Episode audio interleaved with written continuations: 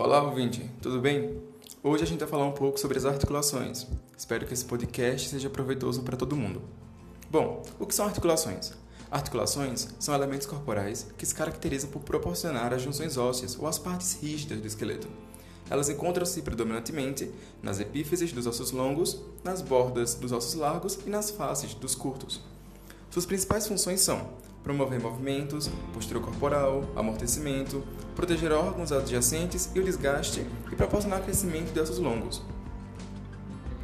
Devido à grande quantidade e variedade de articulações, são utilizados vários parâmetros para suas classificações. Vamos descrever algumas delas de acordo com os elementos constitutivos e o consequente tipo de movimento. Primeiro, as sinartroses. Sinartroses são articulações com presença de tecido fibroso. Elas não permitem movimentos ou eles são bem irrelevantes. Elas ainda podem ser suturas, como as do crânio, que são solidificadas ao longo do tempo, as sindesmoses, como entre a una, rádio e nos braços, e as gonfoses, como na região articular dos dentes. Ainda possuímos as anfiartroses, ou as sínfises, que são articulações preenchidas por cartilagem, principalmente do tipo hialina ou fibrocartilagem, que são um pouco mais rígidas. Esse tipo de articulação já permite uma movimentação um pouco maior que a anterior. As anfiartroses ainda podem ser do tipo sincondroses, que são as de hialina, propriamente dito, como nas articulações costocondrais do tórax anterior, ou do tipo sínfises, que são as de fibrocartilagem. Elas servem principalmente para absorver impactos, como por exemplo as articulações intervertebrais. Possuímos também, principalmente, as articulações do tipo sinovial ou de artroses, que são as predominantes do nosso corpo.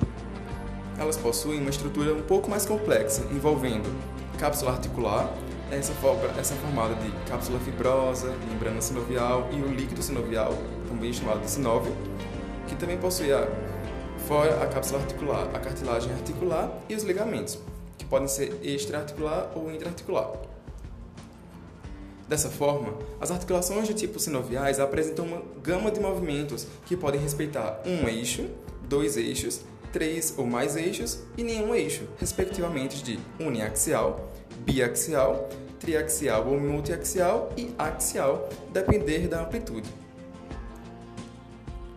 Essas articulações também se dividem. Algumas divisões são plana, que realiza movimentos de deslizamento, são axiais, com as intercarpais, intercarpais.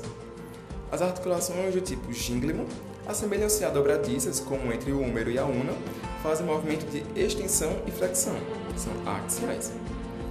As articulações do tipo esferoide, que é uma espécie de elemento redondo que se encaixa numa depressão que a acolhe, realiza flexão e extensão, abdução e adução, rotação e circundação, três eixos. As articulações do ombro e do quadril são esferoides. Articulações trocoide se caracterizam por uma superfície apoiada num pivô, permite movimentos de rotação chamados supinação e promoção, sendo assim uniaxiais. Articulações de tipo celar, o nome faz menção a uma sala de cavalo que assenta o indivíduo. Há, portanto, uma espécie de encaixe entre superfícies. Faz abdução e adução, flexão e extensão. São biaxiais. A articulação entre trapézio e base metacarpal é um exemplo.